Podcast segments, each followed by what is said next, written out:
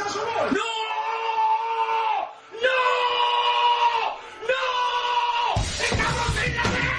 ¡Estamos en la B! ¡No! ¡No! ¡No! ¡No!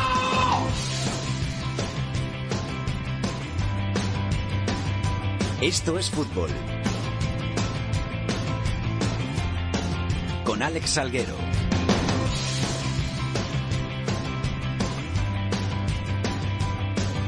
Hola, ¿qué tal? Muy buenas tardes a todos y bienvenidos una semana más a Esto es Fútbol, el rinconcito en cope.es para todo el fútbol de segunda, el fútbol de segunda B, el fútbol de tercera y el fútbol femenino, aunque nos han quitado espacio en el fútbol femenino porque ha llegado área chica, pero seguiremos hablando del fútbol femenino aquí en Esto es Fútbol como hemos hecho hasta ahora. Gracias por acompañarnos una semana más en este 2017, primer programa de 2017, para el que han venido pues gente que ya se está convirtiendo en habitual en este programa de estos fútbol. Yolanda Sánchez, ¿qué tal? ¿Cómo estás? Hola, Salguero, ¿qué tal? Aquí estamos. ¿Todo Otra- bien? Muy bien. ¿Has empezado 2017 como en pie? Muy bien, estoy muy contenta. Y No aquí tienes estamos. quejas, ¿no? No tengo ninguna queja de momento. Carlos Ganga, ¿tú tienes alguna queja? ¿Qué tal? No, solo tenía la duda de si era el primer programa o me había fumado de alguno. No, no, no, primer programa de 2017. Vale, vale, vale. Ok, perfecto. Entonces no tengo ninguna El anterior que fue el 201 fue el primer el último programa de Eso 2016, es. 23 De de, diciembre. Ese sí que te lo fumaste, ¿eh? Sí, Ahí. sí, estaba de vacaciones ya. Ah, Yo creo que también. Creo que tampoco viene ese día, ¿eh? Creo que tampoco, es cierto, creo que tampoco. No, no, no. Sí que bien. vino Javi, ¿eh? Sí que vino Javier Rodríguez, que estuvo ahí en la técnica. También vino Aitor Puerto, que fue el que puso la música. Hoy la has puesto tú, Yolanda. Estás haciendo hoy de pluriempleada. Vamos con los titulares. El Levante es más líder de segunda división tras vencer su duelo aplazado a Lucam de Murcia y ventaja en 7 puntos al Girona, que también está en ascenso directo. La promoción la jugarían Getafe, Cádiz, Huesca y Valladolid. Por la zona baja es colista el Nasti con UCAM Murcia, Almería y Mirandés acompañándolos en el descenso. Solo un punto por encima está el Alcorcón, que aún así ha hecho historia al meterse por primera vez en los cuartos de final de la Copa del Rey, eliminando a otro segunda, el Córdoba. En segunda B lideran los grupos la Cultural Leonesa, el Albacete, el Barcelona B y el Cartagena tras la disputa de la primera jornada de la segunda vuelta. En zona de descenso hay equipos llamados a zonas más altas como el Guijuelo en el grupo 1, históricos como Sanse y Sestao en el 2, la Llagostera recién descendida en el 3 o Recre y Extremadura en el 4. Y para la anécdota de la semana nos vamos hasta Córdoba, porque un nuevo equipo se ha unido a la moda de realizar una camiseta representativa con un producto típico de la tierra, en este caso las aceitunas que aparecen en la casaca del Club Deportivo Priego de la Segunda División Andaluza. Y nos está escuchando su presidente Javier Ropero Fernández. Javier, ¿qué tal? ¿Cómo estás? Muy bien, buenas tardes. ¿Por qué las aceitunas? Bueno, eh, las aceitunas es un producto de nuestra ciudad.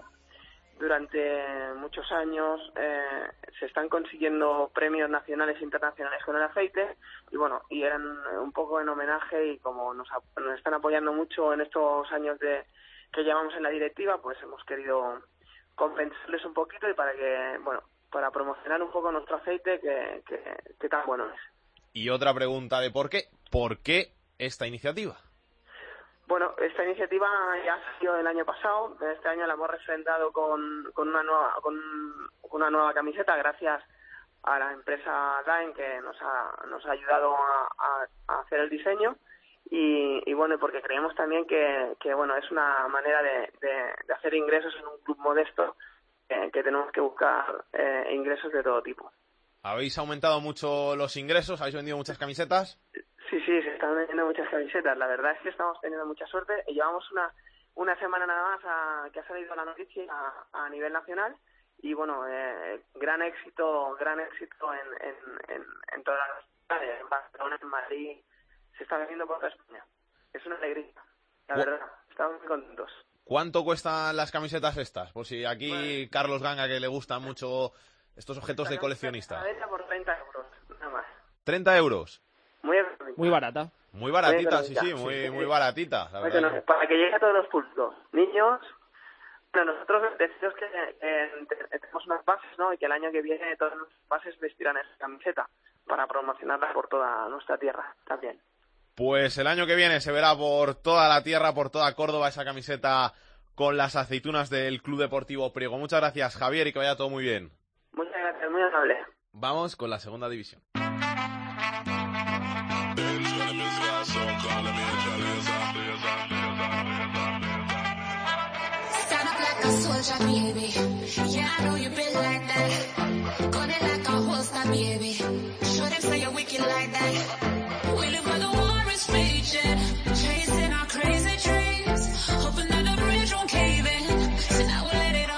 Llegamos a la última jornada de la primera vuelta de la segunda división y hay que comenzar hablando del líder del Levante, que lo está haciendo también, que sigue aumentando su renta de puntos con los perseguidores. Pedro Zamora, Valencia, ¿qué tal? ¿Cómo estás? Hola, Salguero, ¿qué tal? Buenas tardes. ¿Todo bien? Muy bien, la verdad es que, eh, como tú decías, un partido para la final de la primera vuelta. Eh, ya te dije en nuestras primeras conexiones de este programa, allá por el mes de septiembre-octubre, que el Levante tenía pinta y sonaba, la verdad, vacile. Pero tenía pinta de estar en primera división allá por el mes de abril, por la Semana Santa, y ahora eh, tú seguro que ya eres de los míos y que piensas que Levante va a estar en primera muy pronto. Sí, sí, sí. Arriba, mira, en la redacción me ha dicho alguien esta mañana que estábamos ahí diciendo, ¿quién puede subir? ¿Quién puede subir? Me han ¿De dicho quién? ¿De quién?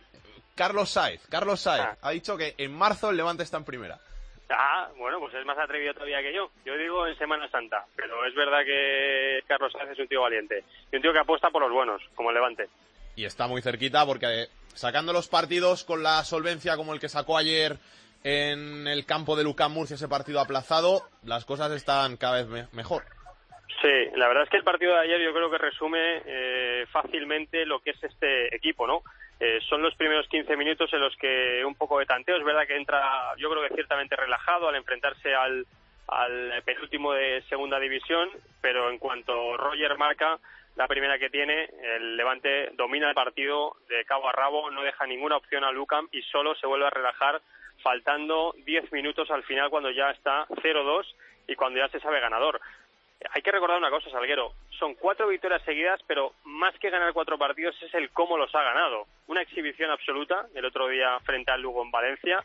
Cuatro partidos con la portería a cero. 3-1-0, el 0-2 de ayer, y eso dice mucho de un equipo que tiene una pinta fantástica. ¿Qué pasa al final con Remiro? ¿Se va o se queda?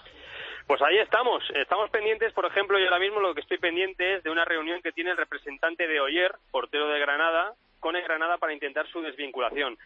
Si Oyer se desvincula de Granada, firmaría con el Levante como mínimo hasta final de la próxima temporada, es decir, hasta 2018, y Remiro se iría al Athletic Club. El Athletic Club y el Levante lo tienen todo apalabrado. Remiro se quiere ir a San Mamés a jugar en Bilbao, a jugar al que es todavía su club, porque hay que recordar que está cedido, pero el Levante le dijo al Athletic Club que si no tenía un sustituto de garantías no iba a dejar a salir Remiro. Es verdad que las horas cuentan eh, en contra del Athletic Club, que le va a pasar la presión al Levante. El Levante a su vez le pasa la presión a Granada, pero claro, Granada está en las mismas que el Levante. Hasta que no encuentre un sustituto a Oyer, no puede soltar a Oyer. El plan B, si no es Oyer, el Levante lo tiene que activar en las próximas horas para encontrar un sustituto. Pues apuntamos esa noticia, ese interés por Oyer. Muchas gracias, Pedro. Un abrazo. Hasta luego. También lo está haciendo muy bien el Cádiz, el conjunto andaluz que se ha metido en una dinámica positiva y que se ha upado hasta la cuarta plaza de la tabla a solo tres puntitos de la zona de ascenso a Primera División. Rubén López, ¿qué tal? Hola Alex, ¿qué tal? Muy buena. Empieza a meter mucho miedo el Cádiz, ¿eh?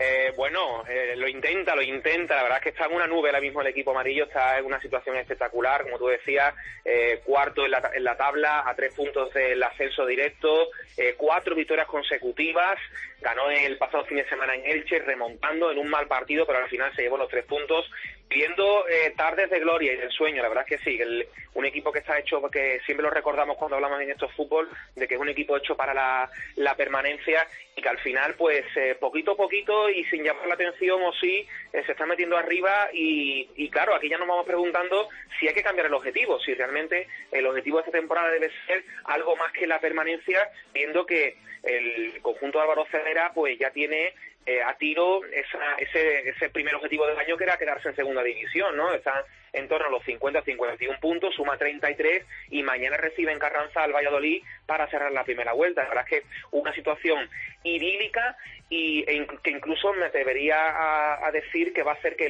la dirección deportiva, encabezada por Quique Pina, haga que en este mercado invernal el equipo se refuerce pensando en cotas mayores, pensando en, en- en luchar por el ascenso a, a primera división. Como decimos, la verdad es que la gente ilusionadísima en el año del retorno del equipo a segunda división. Álvaro Cervera y ha sido elegido mejor entrenador del mes de diciembre y Ortuño mejor jugador también del mes de diciembre y es que son dos de los pilares de, de este equipo, Ortuño Pichichi de la categoría o empatado con, con José Lu y Cervera pues evidentemente un técnico está consiguiendo que este Cádiz pues vaya más y que bueno pues con, con- con esa cuarta plaza y sin presión ninguna sueñe con todo esta temporada. ¿eh? Gracias, Rubén. Un abrazo. El próximo rival del Cádiz es el Valladolid. Juan Carlos Amón, ¿qué tal? Hola, ¿qué tal? Muy buenas. Ay, Amón, ¿qué- ¿dónde estaría el Valladolid? Que estamos ahora en puestos de playoff sin esas derrotas cinco consecutivas de los primeros partidos. Sí, es el dato que más llama la atención, esas cinco derrotas consecutivas después de haber sumado victorias ante Oviedo y Girona y empate en Vallecas. Es decir, que el principio apuntaba que el Valladolid este año parecía que era el de sí. Pero ha sido el de vamos a ver, porque luego llegaban cinco derrotas consecutivas en campos que al final se ha demostrado pues que no son tan mm, fáciles de convertir en el objetivo de la victoria, pero sobre todo en Valladolid se lamentan, y así lo dijo Paco Herrera, de las oportunidades que te ha presentado la competición, de las oportunidades que te ha brindado el calendario y que has tirado por la borda. La primera de ellas fue la de las dos salidas consecutivas, a Elche y a Soria, cero de seis. Eh, fue un varapalo importante, el equipo estaba fuerte en casa, pero no terminaba de cuajar fuera. Después hubo otra oportunidad con salidas a Palma de Mallorca y a Getafe. Se ganó en Mallorca, pero se perdió con estrépito en el Coliseo Alfonso Pérez. Y esta es la que se considera esa tercera oportunidad que te da el calendario. Fin de la primera vuelta, inicio de la segunda, doble visita a Cádiz y Oviedo. Y en esta ocasión ha dicho Herrera que si el equipo no pasa este examen es que algo está pasando. Es más, Herrera ha empeñado su palabra en que van a acabar entre los seis primeros. Si el equipo no acaba entre los seis primeros, la temporada podrá ser libremente considerada como un fracaso, tanto de la plantilla como de la dirección deportiva, como del propio entrenador. Es una situación en la que el Valladolid se presenta con el partido de mañana a las 8 en el Carranza ante el Cádiz, un Cádiz que ha dicho Paco Herrera, como nos confiemos, nos mata. Buena apuesta la de Herrera, gracias Amón. Un abrazo. También empezó muy bien la temporada, aunque en este caso ha ido bajando a ritmo de goleadas fuera de casa el Real Oviedo. Carlos Llamas, ¿qué tal? Hola compañeros, ¿qué tal? Muy buenas. Empieza a preocupar la situación del Oviedo, sobre todo fuera de casa, ¿no? Sí, sí, desde hace tiempo, pero es que en vez de solucionarse la cosa va peor. Tú fíjate que el Oviedo eh, hace mes y medio aproximadamente fue a jugar un partido en Huesca cuando era el menos goleado de la categoría y recibió cuatro. Dos semanas después, cuando parecía que eso ya era historia, recibió cinco en el campo del Alcorcón.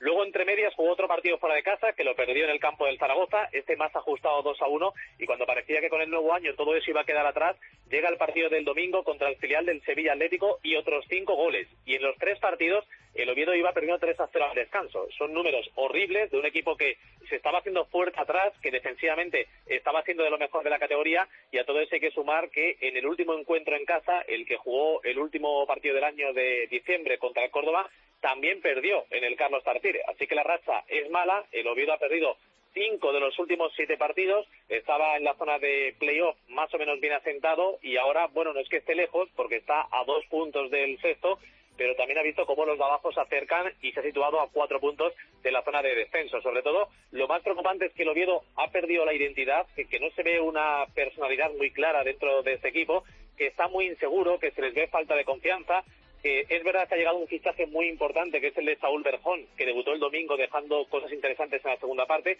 pero que sobre todo eh, los problemas están a la hora de defender. No solamente hablo de los jugadores que juegan en defensa, sino de todo el sistema defensivo. Es un Oviedo muy frágil, un Oviedo al que le está faltando intensidad, carácter, concentración fuera de casa, y eso ha hecho pues que crezca la preocupación. El martes eh, Fernando Hierro no tenía previsto hablar ante los medios, pero compareció para dar la cara y para explicar que están haciendo todo lo posible para solucionarlo. En el mercado de fichajes se mueve también el club, aparte de Saúl Berjón, está a punto de cerrarse la incorporación del central del Celta de Vigo, David Costas. Llegará algún fichaje más, pero sobre todo lo que quiere la afición del Oviedo es ver a su equipo reaccionar y a su equipo dar la cara fuera de casa. Se entiende que se puede perder en una categoría tan igualada, pero no es normal que el Oviedo haya recibido tres goleadas en el campo del Huesca, del Alcorcón y del Sevilla Atlético casi de forma consecutiva. Gracias, Carlos. Hasta luego. Y toca hablar de la Copa del Rey, de ese enfrentamiento entre el Córdoba y el Alcorcón, que al final acabó llevándose el conjunto madrileño y metiéndose en los cuartos de final de la competición. A ver quién es el rival del Alcorcón en ese sorteo de este viernes en la ciudad del fútbol de Las Rozas. Y vamos hasta Córdoba para ver cómo se vivió allí ese partido. Tony Cruz, ¿qué tal? ¿Cómo estás? Hola Alex, ¿qué tal? Buenas tardes. ¿Todo bien? Imagino que un poquito desilusionados, ¿no? Decepción, decepción es la palabra aquí en Córdoba, sobre todo teniendo en cuenta cómo arrancó el partido. El, Córdoba hizo una primera parte muy buena, dominó al, al, al Corcón, incluso se adelantó en el marcador con un gol de, de Federico Piovacari que está en racha en el minuto 8. Tuvo las mejores ocasiones en los primeros 45 minutos, hasta 3, 4 goles incluso pudo haber marcado en ese periodo, pero fue salir de los vestuarios y parecían otros jugadores. Eh, el Alcorcón se hizo con el control del partido, sobre todo a raíz del gol del empate, tras un error grave del uso que aprovechó muy bien David Rodríguez. Y después ya fue coser y cantar para los alfareros porque los cambios sentaron francamente mal al Córdoba, ahí se equivocó Luis Carrión. Y fue una, una decepción, como decimos, para una afición que lleva sin ver eh, ganar a su equipo en Liga desde el 24 de septiembre y que apenas en todo ese periodo en, co en Copa fue capaz de ver ganar a su equipo ante el Málaga 2-0, así que los números como local preocupan muchísimo y más allá de la eliminatoria eh, ya terminada de, de, Copa, la afición ahora lo que lo que ve con cierta inquietud es la situación en Liga, porque el Córdoba, aunque en teoría es un aspirante al ascenso, o por lo menos eso se dice desde desde las altas instancias del club, eh, lo cierto es que está en el puesto decimocuarto y, aquí la inquietud es asegurar cuanto antes la permanencia en segunda más que, que mirar a un posible playoff de ascenso. Y ahora toca el Girona, que es un rival complicado. Sí, hoy ha atendido a los medios el nuevo presidente del club, Alejandro González, que es el hijo de Carlos González. Ha hablado de, que, a pesar de que ya ha habido un refuerzo, también ha hablado hoy Javi Lara, que es el primer fichaje del Córdoba, eh, tampoco estén muy preocupados por reforzar la plantilla, aunque están ocupados buscando jugadores, porque entiende que el problema que tiene el Córdoba es más mental que otra cosa, y, y es que si uno atiende a, a, los partidos que ha disputado, sobre todo desde que llegara Luis Carrión, el equipo ha mejorado en su juego, en sus prestaciones, pero al final los números, esos que te pueden mandar a primera o a segunda división B, siguen siendo malos y por eso decimos el partido ante el Girona se cataloga como muy importante para ver si realmente ante un equipo que está en puestos de ascenso directo y que es evidentemente un claro candidato a subir, el Córdoba da la talla o por el contrario, pues sucumbe y empieza ya a tirar con más inquietud si cabe eh, al comienzo de la segunda vuelta a los puestos que, que, dan, eh, que dan paso a segunda división B. Gracias, Tony. Un abrazo, Alex. Hasta luego. La ilusión está en Madrid, en Alcorcón en este caso, Yolanda, ¿no? Sí, sí, la victoria ayer del Alcorcón ha sido toda una alegría y se ha celebrado como es debido. Anoche ya lo hicieron los jugadores tras verse clasificados y por lo tanto han tenido poco tiempo de descanso porque a las siete y media ya estaban en pie para volver a Madrid y hoy se ha celebrado en Alcorcón esta mañana en el entrenamiento, muchas sonrisas, abrazos y felicitaciones sobre todo para los dos goleadores, para David Rodríguez e Iván Alejo y varios aficionados nos han perdido esta cita para, y han ido para aplaudir a sus jugadores y mostrarle todo su apoyo. Incluso se les oía predecir el emparejamiento de mañana en el sorteo. ¿Los jugadores sabemos quién quieren en el sorteo? Pues mira, hoy le hemos preguntado a David Rodríguez y él quiere un equipo grande. Porque disfrute la afición, disfrute la ciudad, eh, el vestuario también disfrute de un partido grande que, que, bueno para mucha gente no ha tenido la posibilidad de jugar en ese tipo de estadios porque hay mucha gente joven y, y bueno que vivan esa esa experiencia yo creo que la Copa del Rey también eh, tiene esa baza y, y, nos gustaría que, que fuera un grande. ¿A quién quieres? Yo prefiero, yo si puedo volver al, al Calderón sería bueno, un, un, sueño, ¿no? Por así decirlo, ¿no? Eh, que no te lo espera y que, y que se convierte en volver a, a la que fue mi casa muchos años. A ver, ¿quién es ese rival del Alcorcón en este sorteo del viernes? Puede ser un grande. ¿Quién sabe si otra vez el Real Madrid y reviviremos ese Alcorconazo de 2009? 2009 fue el Alcorconazo. Ocho años van ya de esa victoria del Alcorcón ante el Real Madrid. ¿Cómo ves tú al Alcorcón en la Copa, Carlos? Bueno, pues es un torneo que Julio Velázquez no le da mucha importancia cuando habla en rueda de prensa y aquí con Corrochano en Deportes Cope pero ahora se ve en cuartos de final y yo creo que ahora sí que tiene que estar el resto. Es cierto que en Liga su posición no es cómoda, está a un punto del descenso, pero ya una vez estando en cuartos, quién sabe si le puede tocar un rival, eh, llamémoslo con todos los respetos, más cómodo como pueda ser eh, el Alavés, la Real Sociedad o el Celta, que no son los top como el Madrid, el Atlético o el Barça, y se lo puede plantar en unas semifinales que sería realmente histórico. ¿Y de la Liga algo que decir? Sí, un par de cosas que ya hemos hablado aquí. Una que es la importancia de no encajar goles, de tu Getafe, que está imparable. Eh, ya es el tercer equipo que menos encaja, solo por detrás del Levante, que está primero, y del Reus. Y si las cuentas no me fallan, con Bordalás, eh, en 13 partidos, el Getafe solo ha encajado 7 goles. Sí, 7. Y es una cifra que te hace estar muy arriba y ya vemos que el Getafe está tercero. Y la otra cosa que me llama la atención, que también lo hablamos, fue el cambio de entrenador, que ya no, ya no surge tanto efecto como antes. Y vemos como, por ejemplo, equipos como el Mirandés, el UCAM o incluso el Mallorca, que cambiaron de entrenador poco antes de irnos a las vacaciones de Navidad, eh, no han reaccionado y siguen coqueteando con, con el descenso. Es que si lo miras, de los siete últimos han cambiado de entrenador seis equipos, solo el Almería Rayo, mantiene a, a Soriano y al final ahí siguen. Y no reaccionan, no. O sea que ese efecto se está diluyendo poco a poco.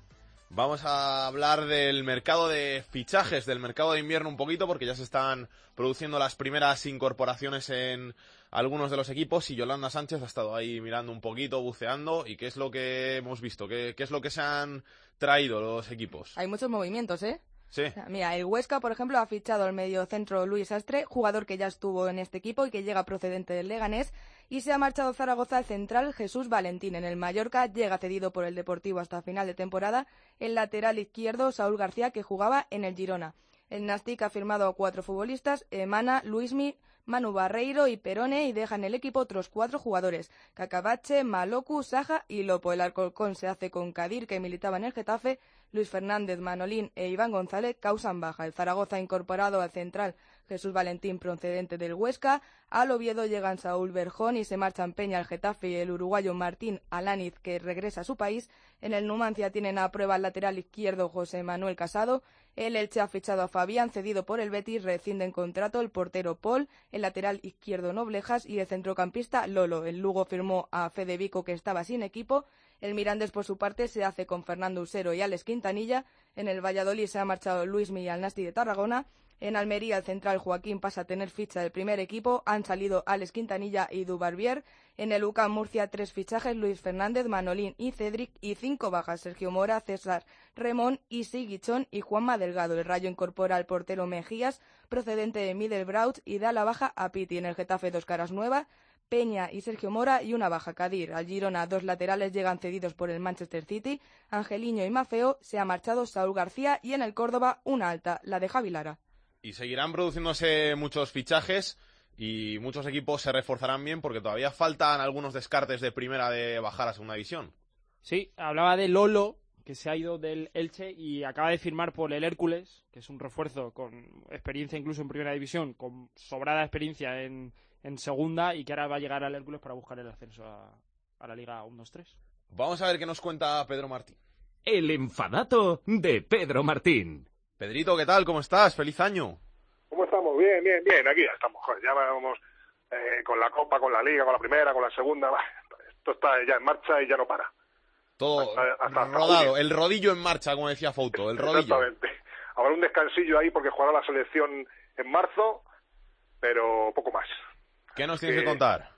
Pues eh, nada, sobre todo era eh, dedicarle este ratito al, al Levante, que es campeón de invierno y además puede ser un campeón de invierno de los buenos, porque después de ganar ahora al UCAM, pues si en el próximo partido cierra la primera vuelta ganando al Huesca, pues acabará la primera vuelta con 46 puntos, que son muchos puntos. De hecho, eh, mira, en, solamente hay tres equipos que hayan llegado a esa puntuación en segunda división en una primera vuelta. El primero fue el Atlético de Madrid, la temporada 2001-2002, luego el Betis en la temporada 2010-2011 y luego el Elche, que fue tiene el récord de puntos en una primera vuelta, el Elche de Escribá, que logró 49 en la temporada 2012-2013. Todos ellos, por supuesto, subieron a primera división. Y el último eh, campeón de invierno que no subió fue el Jerez, la temporada 2005-2006, aquella temporada que hizo una temporada, una primera vuelta muy buena y que se hundió en la, en la segunda eh, parte de la liga, pero el resto de los campeones de invierno desde entonces han subido y el único así que tuvo más problemillas fue Las Palmas, que tuvo que subir por eh, en la fase de ascenso hace un par de años, pero el resto quedaron entre, entre los tres primeros cuando eran tres ascensos directos o entre los dos primeros desde que se cambió el sistema de ascensos a Primera División. Así es que el Levante, como se esperaba más o menos, eh, es el mejor equipo de la categoría, ya es campeón de invierno y tiene muchas papeletas, muchas, muchas, muchas, para subir a primera a final de temporada. Gracias, Pedro. Un abrazo. Vamos con el fútbol femenino. El fútbol femenino en Esto es Fútbol.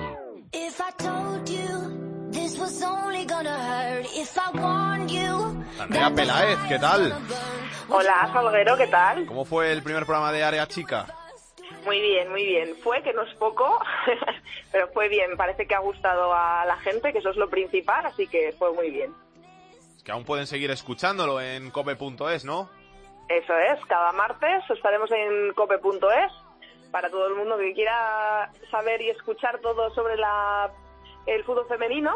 eh, primera división, segunda división, eh, fútbol internacional, tenemos otra sección muy divertida, pues ya sabes que lo puede hacer en cope.es todos los martes, vamos a estar ahí. Y primera invitada, Sonia Bermúdez, ¿no? Sonia Bermúdez, sí, tuvimos a la Pichichi de la Liga, última en marcar para el Atleti en 2016, primera en 2017, campeona de invierno, pues no, no podíamos tener mejor invitada en el primer programa de Área Chica. Vamos a seguir hablando de fútbol femenino aquí en Estos Fútbol, pero de forma más cortita, así que te pregunto cómo haces en tiempo de juego, líder, colista y así lo más importante. Perfecto. Pues ¿quién es el líder? Pues mira, el líder está el Atlético de Madrid con 39 puntos que se proclamó en la- el pasado fin de semana en la jornada 15 campeón de invierno porque ya finalizó la primera vuelta de la Liga Iberdrola. Es segundo el Barcelona con 38 puntos a tan solo un puntito del Atlético de Madrid que ganó el encuentro que era un encuentro directo por, por la segunda plaza con el Levante puesto que estaban empatados a puntos, a 35 puntos estaban empatados Barcelona y Levante, ganó el Barcelona 4-0 al Levante y por lo tanto el Barcelona es segundo con 38 y el Levante es tercero con 35 puntos, a 9 del Atlético de Madrid. Y por abajo, en puestos de descenso, en, último, en última posición de la tabla está el Tacuense con 5 puntos empatado con el Oyarzún también con 5 que consiguió rescatar un puntito el pasado fin de semana ante el Zaragoza y bueno, está a 5 puntos de la salvación que la marca el Fundación Albacete con 10 puntos. Gracias, Andrea. Gracias a ti, Salvi, un besito.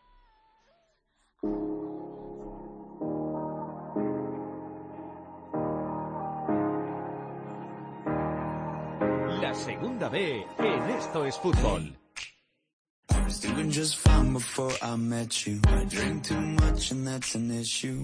Y para hablar de la segunda B, ya tenemos por aquí al director de la segunda B, a Rubén Bartolomé. Rubén, ¿qué tal? ¿Cómo estás? Hola, ¿qué tal? Buenas tardes. Arrancó la segunda vuelta y arrancó con alguna sorpresa. Sí, porque todavía era una segunda vuelta en la que los Reyes no habían traído los regalos que todos los entrenadores querían en segunda B. Ahora ya para esta jornada 21 ya empiezan a llegar eh, fichajes. Pero bueno, hay equipos que, que sí que han sorprendido, sobre todo, pues especialmente quizá de la derrota de la cultura leonesa, no solo por llegar a la derrota, sino porque han sido dos seguidas, las dos únicas que ha tenido el, el conjunto leonés. Y bueno, sorprende un poco y la verdad que hace que, que se iguale, por ejemplo, ese grupo 1. Por el grupo 1 hay que empezar con esa noticia de la derrota de la cultura leonesa, que ya tiene al Racing a dos puntos. Sí, además sí que el pique que lleva varias semanas instalado entre el Racing y la cultura leonesa, primero fue un poco entre jugadores, luego están interviniendo también los medios y los aficionados, y bueno, esta semana decían varios eh, medios de, de Santander que veían mucho más rival para el puesto al Celta de Vigo B, contra el que se enfrenta esta semana, que a la cultura leonesa, y es algo que ha escocido un poco en, en León, que también tiene un partido complicado, porque juega el derby leonés contra la Ponferradina. Así que al final cuatro de los seis equipos están ahí arriba, se van a enfrentar eh, entre ellos, cuatro de los seis equipos que en principio pueden llegar a, a luchar por el playoff, porque a partir del séptimo, que es el Racing de Ferrol, están ya bastante lejos. Estamos hablando de que estaban a 14 puntos del Pontevedra. Pese a ello, el Racing de Ferrol, que le costó mucho arrancar y que ya está ahí séptimo, sí que puede ser de los pocos que podría llegar con un, con un conjunto hecho para, para estar arriba y bueno, que podría tener esa, esa posible llegada hasta los puestos de playoff. Pero sí hay que hablar que del cuarto el Pontevedra con 40 puntos al decimosexto, que es el Burgos, hay 20 puntos de diferencia y es una, una diferencia abismal entre los de arriba que están haciendo una campaña espectacular y quizá los de abajo que no están sumando todo, todo lo posible. Así que a partir de esos seis, pues bueno, mucha igualdad entre, entre todos, a excepción de Somozas que volvió a caer y que lo tiene muy difícil. Y por ejemplo, Arandina, que tenía un duelo vital contra el Burgos, eh, se lo llevó el Burgos 2-1, respira un poco el Burgos, aunque no sale de los puestos de descenso, pero hunde un poquito más a la Arandina, que también empieza a verse con, con muchos problemas.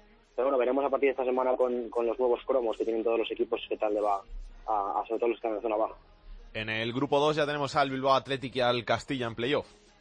Sí, han, han llegado poquito a poco sin hacer mucho ruido. La verdad que todavía va a dar, va a dar muchas vueltas porque sí que es un grupo que está muy muy apretado. Pero bueno, empiezan a llegar ya detrás de, de un Albacete Balompié que sigue colosal, que ganó muy fácil en casa de- del colista y, y que ve cómo mantiene la ventaja contra un Toledo que sufrió más para llevarse lo- los tres puntos, pero bueno, que por lo menos eh, le mantiene el pulso al Albacete. Como bien decías, pues bueno, Athletic B y el, y el Castilla que llegan a, a playoff con 31 puntos, los mismos que, que el Guernica que se dejó dos y por eso y por eso caen esas posiciones y, y por encima de, bueno, de la IOA de Reunión están un punto por debajo.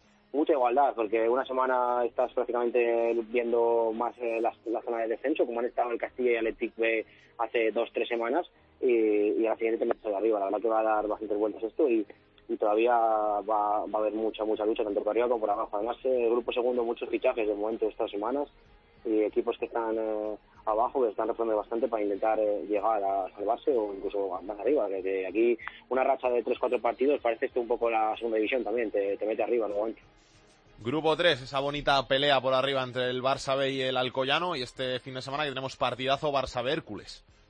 Sí, yo creo que además eh, en, en la primera vuelta no pudimos disfrutar tanto de este partidazo porque yo creo que, que el Hércules todavía no estaba en un proyecto asentado, eh, parecía que empezaba a zozobrar como los últimos años, pero ya está instalado ahí arriba y bueno, partido muy, muy, muy bonito y del que va a disfrutar sobre todo el Alcoyano. Si el Alcoyano es capaz de, ganar, pues o puede o superar al Barcelona y ocuparse el liderato o seguir en la pugna con el Barça B y dejar todavía más atrás al Hércules, que sí que es el, equipo que intenta eh, mantener la pugna con ellos eh, y, poder ser un, un de cabeza y que tengan una, una prueba esta semana, ¿no? Detrás de ellos, pues bueno, Badalona y, y el Valencia Mestalla, que, que siguen ahí luchando por esa cuarta plaza, cada vez un poco más lejos de los dos primeros, pero bueno, que todavía siguen por ahí cerca, y bueno, y por abajo las, las últimas semanas, ¿no? El Dense prácticamente desquiciado ahí abajo, a ver si con los nuevos cambios que hay también estas, estas, semanas, estas últimas dos semanas de otros dos jugadores, a ver si consiguen remontar un poco, bueno, parece difícil, 13 puntos a la salvación ya, y llevan 9, o sea, tienen que conseguir más de los que tienen, y esperar que no, que no, que no puntúen el resto de rivales y a partir de ahí, bueno, pues eh, mucha igualdad, porque hay, creo que son 10 equipos en 7 puntos eh, y también, bueno, pues la zona baja muy, muy emocionante también en, tercer- en la grupo de cero. Y en el grupo cuarto que siguen mandando los equipos murcianos. Sí, sigue el Cartagena con, con la Olla Lorca segundo, siguen eh, los dos arriba, eh, parece que no, que no quieren eh, fallar, que quieren seguir manteniendo esa, esa dura pugna. El Marbella, que durante muchas semanas era el gran líder de, de esta segunda B, de toda la segunda B, porque parecía eh, que no fallaba, pues bueno, le sigue, le sigue detrás. Y a partir de ahí, bueno, pues los cambios de toda la semana, ¿no?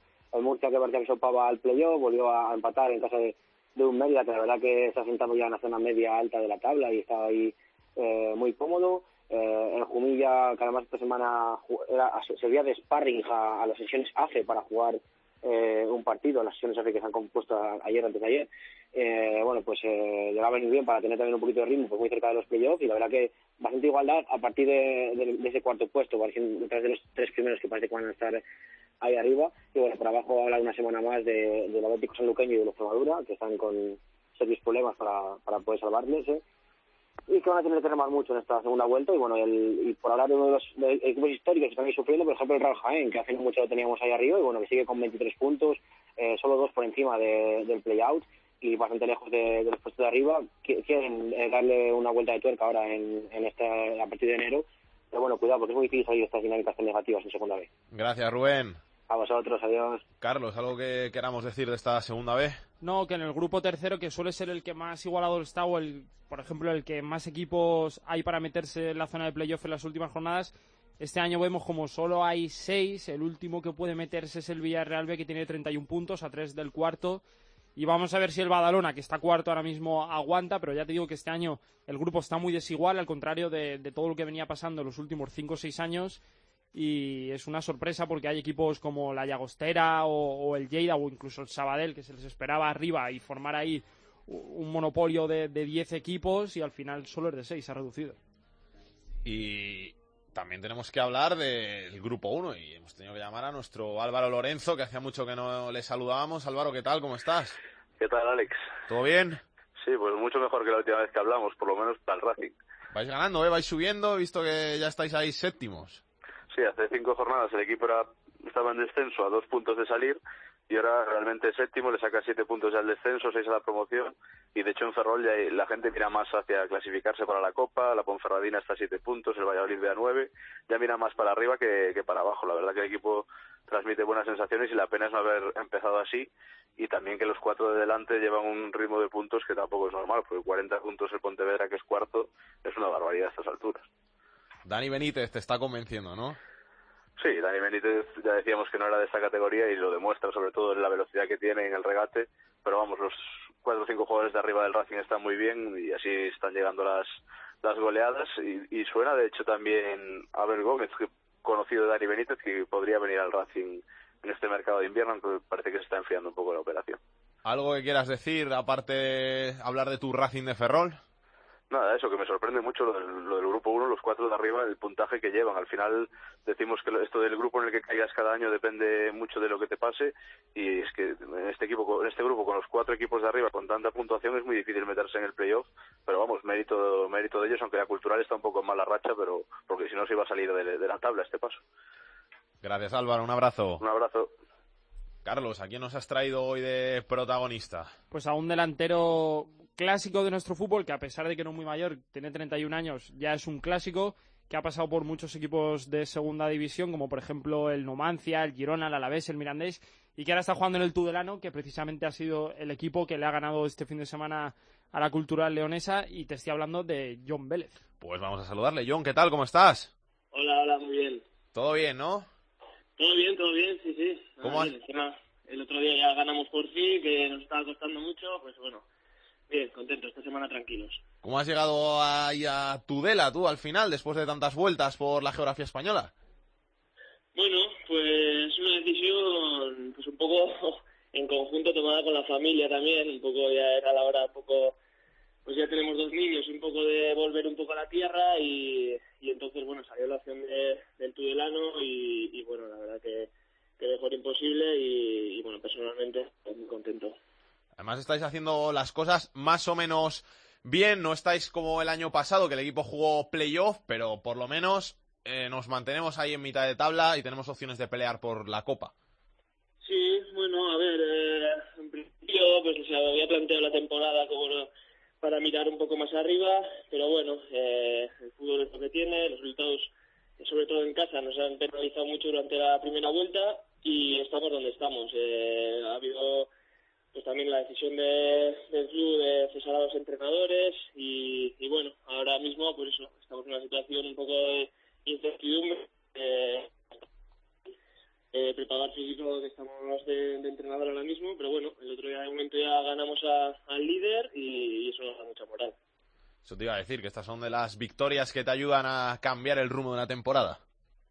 Sí, sí, sobre todo en casa, ¿no? En casa la que estamos haciendo unos números bastante pobres y hagamos un partido ganado solo llevábamos en la primera vuelta y el otro día, pues aunque sea, pues pudimos ganar encima al líder y bueno, nada que, que todos más tranquilos y, y más contentos. John, ¿por qué en estas categorías en segunda B eh, cuesta tanto que un delantero mantenga una racha de goles durante varias temporadas seguidas? O, incluso también me, hago referencia a delanteros que venís de segunda y pasáis a segunda B, ¿por qué les cuesta tanto marcar goles en segunda B? Eh, bueno, a ver, yo he llevado muchos años en, segunda división y, bueno, luego pues eh, una vez que entras ya en, dinámica en la categoría, pues ves que pues también me cuesta más eh, porque eh, no hay muchos goles normalmente. Eh, las defen priman las defensas mucho, eh, el que juega fuera de casa tiende a armarse mucho más en defensa y, y a los delanteros pues cuesta, cuesta más hacer goles. Esto ya es muy diferente la segunda B de cuando jugabas tú, que hacía muchos años que no pasabas por estos campos. Sí, hombre, pues casi han pasado ya 10 años y, y, bueno, pues la verdad, el, el que más ha cambiado soy yo también, ¿eh? Porque con 10 años menos pues un, jugador, un jugador es diferente y, y bueno, pero yo personalmente estoy muy contento y, y bueno, y la segunda vez una categoría súper bonita, o sea, campos que, eh, que están súper bien y contra rivales de, de entidad y, y bueno, eh, lo importante es seguir ahí en la pelea y en eso estamos. Pues John Vélez, jugador del Tudelano, suerte para la temporada y que vaya todo muy bien. Venga, vale, muchas gracias. Hasta luego. Y en este repaso que hacemos de los equipos que disputan la segunda división B, nos hemos fijado en el Guernica, el conjunto vasco que lo está haciendo muy bien en estas primeras jornadas, en esta primera vuelta de la segunda división B, concretamente del grupo 2, y que se encuentra quinto con 31 puntos, los mismos que tienen el cuarto y el tercero y que son posiciones de playoff. Y vamos a saludar a su entrenador, Javier Luaces. ¿Qué tal, Javier? ¿Cómo estás? Hola, buenas tardes. Pues aquí, preparándonos para el entrenamiento, después de trabajar. ¿A qué hora entrenáis normalmente? Eh, normalmente a las 7, salvo los sábados, que solemos entrenar a las 10 de la mañana. O sea que por la mañana trabajo y luego entrenar. Sí, sí, nosotros somos un club humilde, no nos dedicamos nadie de la plantilla a esto, todos tenemos o trabajo o, o los jóvenes o los más jóvenes están estudiando. No sois, Entonces, pues no nos queda más remedio que entrenar a las tardes. no sois como estos cuatro que tenéis por delante, que seguramente sí que sean todos profesionales, Albacete, Toledo, Athletic B y Castilla, ¿no? Bueno, no nos acercamos ni, ni de lejos. No, son, esos son equipos ya totalmente profesionales y con unos con unos cachés, unas plantillas totalmente profesionalizadas que, bueno, nosotros seguramente en el Albacete ya habrá algún jugador que haga todo lo de nuestra plantilla, así que nada, nada, nosotros a trabajar, a disfrutar de la categoría y, bueno, pues a intentar permanecer un año más. Permanecer que con los puntos que lleváis está cerquita, ¿no? Porque 31 puntos ahora mismo posición de playoff, puntuación de playoff. Sí, lo bueno de estas alturas es lo que dices, ¿no? No tanto la posición, pero sí los puntos que acumulamos, ¿no? Al final siempre andamos mirando que entre 45 47 puntos te da permanencia y bueno, pues con esa puntuación a estas alturas, pues estamos estamos bastante cerca del objetivo que teníamos y que mantenemos. Porque como tú dices, vosotros sois un club muy, muy humilde para el que estar en segunda B ya es un premio. Sí, para nosotros, a ver, en el grupo cuarto de tercera división cuando ascendimos, ni tan siquiera éramos uno de los presupuestos, presupuestos altos, eh, éramos también sextos o séptimos y bueno, me imagino que ahora dentro de la segunda B seremos de los más humildes, ¿no? Y dentro del grupo 2, pues probablemente con Zamudio y alguno más, quizás Naval Carnero y alguno así, seremos el más humilde, seguro. Esto por lo menos os va a servir para revalorizar el equipo y el caché de algunos y que el año que viene lleguen novias. Sí, bueno, ya sabemos que cuando un equipo hace una buena temporada, va haciendo una buena temporada, pues se fijan más en los jugadores y le suelen salir más novias, ¿no? Pero bueno, nosotros mantenemos una gran base de jugadores de, del club. Somos un pueblo que no llega a los 16.000 habitantes y prácticamente el 50% de los jugadores que tenemos son de, de las salidos de la cantera y, de, y del mismo Guernica, ¿no? Entonces, pues bueno, ahí hemos fidelizado jugadores que durante estos años han tenido buenas ofertas y sin embargo deciden quedarse. Entonces, pues bueno, sí sabemos, como el año pasado, que nos quitaron algunos puntales del equipo y que este año probablemente algunos también pues vendrán con ofertas y se los tendrán que llevar porque bueno, nosotros no nos volvemos locos, no entramos a disputas de, de grandes salarios porque sería la ruina para nosotros y bueno, mantenemos los pies en el suelo, sabemos que estamos prácticamente de paso por la segunda B y lo que queremos es que el club esté saneado y bueno, y crecer dentro de nuestra medida y disfrutar de la categoría. Oye, Javier, para el que no lo conozca, ¿qué fútbol practica el Guernica? Porque siempre se dice que hay en el grupo 2 muchos equipos, sobre todo del norte, es mucho balón largo. ¿Vosotros jugáis a eso o te gusta más el juego de toque? Me gusta ganar. a ver, al final eh, siempre existe el tópico, ¿no? Eh, que si el fútbol vasco es muy directo, que si sus jugadores son casi siempre fuertes, que si balón arriba, disputa. Bueno, nosotros lo que buscamos es riqueza, ¿no? Nosotros no renegamos de, de nuestra idiosincrasia. Aquí se juega de una manera determinada. Nosotros intentamos eh, manejar en la medida de lo posible y con los miembros que tenemos todas las facetas de, que te da el poder jugar con unos u otros jugadores y bueno, hemos hecho este año partidos eh, en campos eh, con un fútbol más directo, en otros campos con otros rivales hemos intentado tener más el balón y combinar. Hemos hecho goles a tres toques a que simplemente con un balón largo, una peinada y meter gol. Hemos hecho, pues, como en Zamudio, un gol con un minuto y 40 segundos de posesión. Bueno, al final yo creo que eh, la riqueza de un equipo es manejar varios sistemas, saber contrarrestar eh, al rival y manejar eh, las diferentes posibilidades que te da el fútbol más directo buscando espacios o el combinativo y bueno, yo creo que somos un equipo que, que tenemos una plantilla confeccionada inteligentemente y variada para, para jugar a, varias cosas y, y es lo que solemos hacer, variar un poquito en función del rival, en, en función del campo y en función de qué jugadores disponemos, ¿no? Y yo creo que somos un equipo que dominamos tanto el fútbol directo y más eh, peleón como el, el combinativo y el asociativo, o sea, los dos y no renunciamos a ninguno de los dos y sobre todo lo que sí intentamos es eh, manejar los dos de manera eficiente, ¿no? Porque bueno, al final eh, se dice mucho que el Barça que está haciendo mucho daño al fútbol tal y yo creo que no es el Barça el que hace daño, sino los entrenadores que nos volvemos locos intentando imitarles a hacer algo que con los miembros que tenemos y los campos que jugamos es prácticamente imposible. Javi, hola, eh, no sé si tienes la sensación de que este año el grupo 2 está siendo el más igualado o que por lo menos es el grupo en el que más candidatos hay para meterse en los puestos de promoción. No conozco excesivamente el grupo 1, 3 y 4. Lo que sí veo es que en el grupo 4, en el grupo 2, en el nuestro, perdón, eh, las puntuaciones de los diferentes equipos está muy reñida. Los partidos, eh, salvo algunos del Albacete que gana de forma holgada, el resto son todos trabajándolos y peleándolos mucho. Y lo que sí veo es que ahora mismo eh, dos partidos buenos te meten en playoff, dos partidos malos te meten en, problemas eh, cercanos al descenso, ¿no? Eh, y luego, bueno, pues tenemos equipos, esta semana venimos de jugar contra el San Sebastián de los Reyes, que está en posiciones de descenso y sin embargo practica un fútbol vistoso y practica un fútbol bien trabajado, ¿no? Porque bueno, yo quiero diferenciar entre lo bonito y lo bien trabajado, que es lo que nos suele confundir a veces, ¿no? Eh, ah, estos tocan mucho y tal, pero si no llegan a portería y le roban continuamente.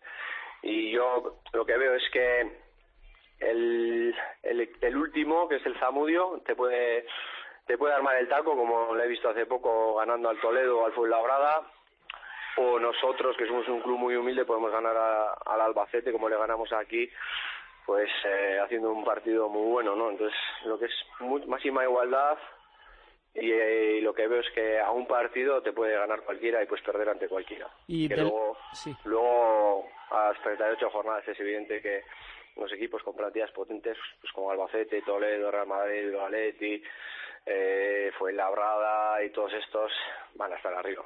Sí, te quería preguntar por el Real Madrid Castilla, que no puedes decir de este filial al que se le exige mucho, que no empezó demasiado bien, que ya se ha colocado cuarto y que vamos a ver hasta dónde puede llegar. ¿Qué, qué, ves en esos jugadores? ¿Tienen potencial realmente para, y para cumplir la exigencia de un club como el Madrid? Yo les veo un peldaño por debajo en cuanto a plantilla respecto al año pasado. No te puedo decir más porque anteriormente no habíamos jugado contra ellos, pero sí que el año pasado con Mayoral, Mariano, Llorente y compañía, Zidane, Cepas y todo eso era un equipazo y este año no tiene tan buenos jugadores, aún siendo buenísimos, ¿eh? O sea, al final tienen un plantillón individualmente, miras uno a uno, son jugadores de, de muchísimo nivel, pero sí que le veo un, un peldaño por debajo de la plantilla del año pasado. Y bueno, y sobre todo que son muy jóvenes y evidentemente les ha costado un poquito adaptarse a la categoría, pero poco a poco ya están cogiendo el ritmo, ya se están adaptando y poco a poco ya están yendo para arriba y han sido capaces de ganar este fin de semana fuera en un campo tan complicado como el de la Real Sociedad, que en Zubieta es muy muy complicado ganar y poco a poco ya van tirando para arriba. Y hay otro factor importante que el grupo este año es mucho más duro, ¿no? El año pasado eh, era complicado, pero este año se ha complicado mucho más con, con el descenso del Albacete y el Bilbao Athletic este grupo que venían de segunda A, con la incorporación del Logroñés que había jugado el playoff en el grupo 1 y sobre todo con los cuatro que habían jugado el playoff entre los que estaba el Real Madrid que no consiguieron ascender ninguno, ¿no? Y además, pues luego el, el Fuenlabrada también se ha reforzado, ha hecho una plantilla muy buena, les ha costado arrancar, pero ya se están metiendo también arriba. Y bueno, yo creo que hacer comparaciones es complicado, ¿no? Porque ha cambiado tanto el grupo como los jugadores que tiene el Real Madrid, pero sí se ve que tiene jugadores importantes y, y, y que poquito a poco pues irán tirando para arriba y, dando el salto pues pues como Odegaard, ¿no? Que acaba de marcharse a la primera holandesa y habrá otros otros jugadores que irán saltando a diferentes categorías y a clubes importantes y incluso pues como hemos visto Mariano que ya está en el primer equipo pues habrá el Cebas, el Cedrés y compañía o, o algún otro, pues quede en el salto, ¿no? Pues Javier Luaces, técnico del Guernica, que había todo muy bien. Mucha suerte para lo que queda de temporada y a seguir peleando con los grandes. Vale, muchas gracias y que vaya todo bien. Vamos a ver qué tiene Aitor Puerto en su agenda de la semana.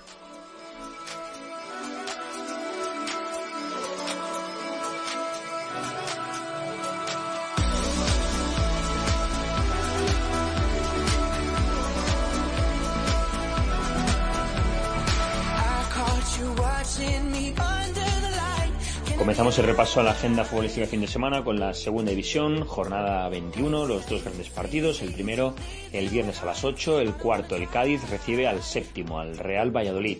El otro partido importante, el domingo a las 6, el Huesca sexto recibe al líder al Levante. En la segunda división B también jornada 21 para los cuatro grupos. En el grupo 1 destacamos el partido entre el segundo y el tercero, el Racing de Santander recibe al Celta B. En el grupo 2, el cuarto, el Castilla, recibe al séptimo, al Real Unión de Irún. En el grupo 3, el líder, el Barça B, recibe al tercero, al Hércules. Y en el grupo cuarto, el segundo, el Lorca, recibe al séptimo, al Mérida. En la tercera división hemos fijado la mirada en el grupo 12 y vemos un interesantísimo partido entre el tercero y el segundo, el San Fernando, que recibe al Unión Sur. Y acabamos el repaso a la agenda futbolística del fin de semana con el fútbol femenino. Atención al derby madrileño entre el Rayo Féminas, octavo clasificado, que recibe al líder, al Atlético de Madrid.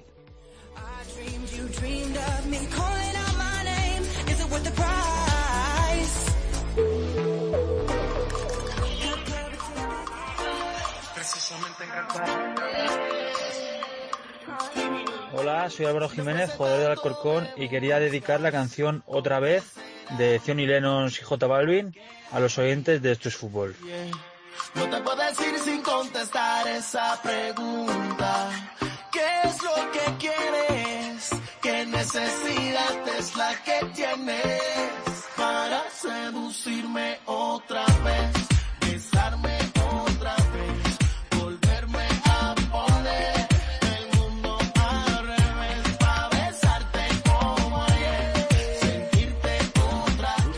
Esta música entre los jugadores, tanto de primera como de segunda.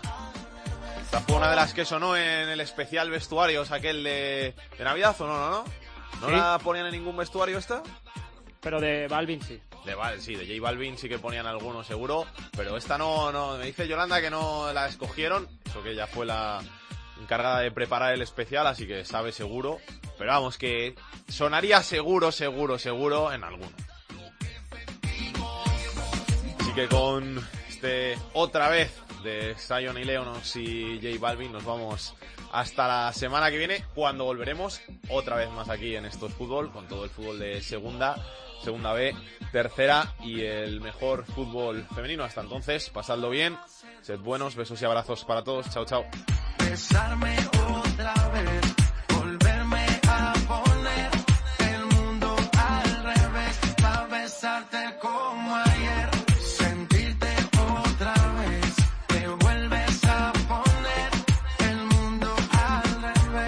Para contactar con Esto es Fútbol puedes hacerlo a través de correo. Esto es fútbol arroba cope. En Twitter arroba es fútbol. Y en Facebook, Facebook barra Esto es Fútbol.